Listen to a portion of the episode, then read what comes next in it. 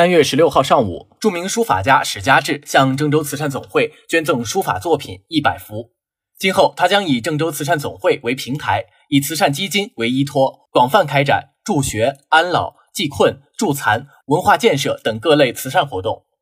据了解，史家志是中国书法家协会理事，国家一级书法师，现为中国书画家杂志社社长、中国新时代出版社社长。二零一六、二零一七、二零一八连续三年全国两会重点推荐艺术家。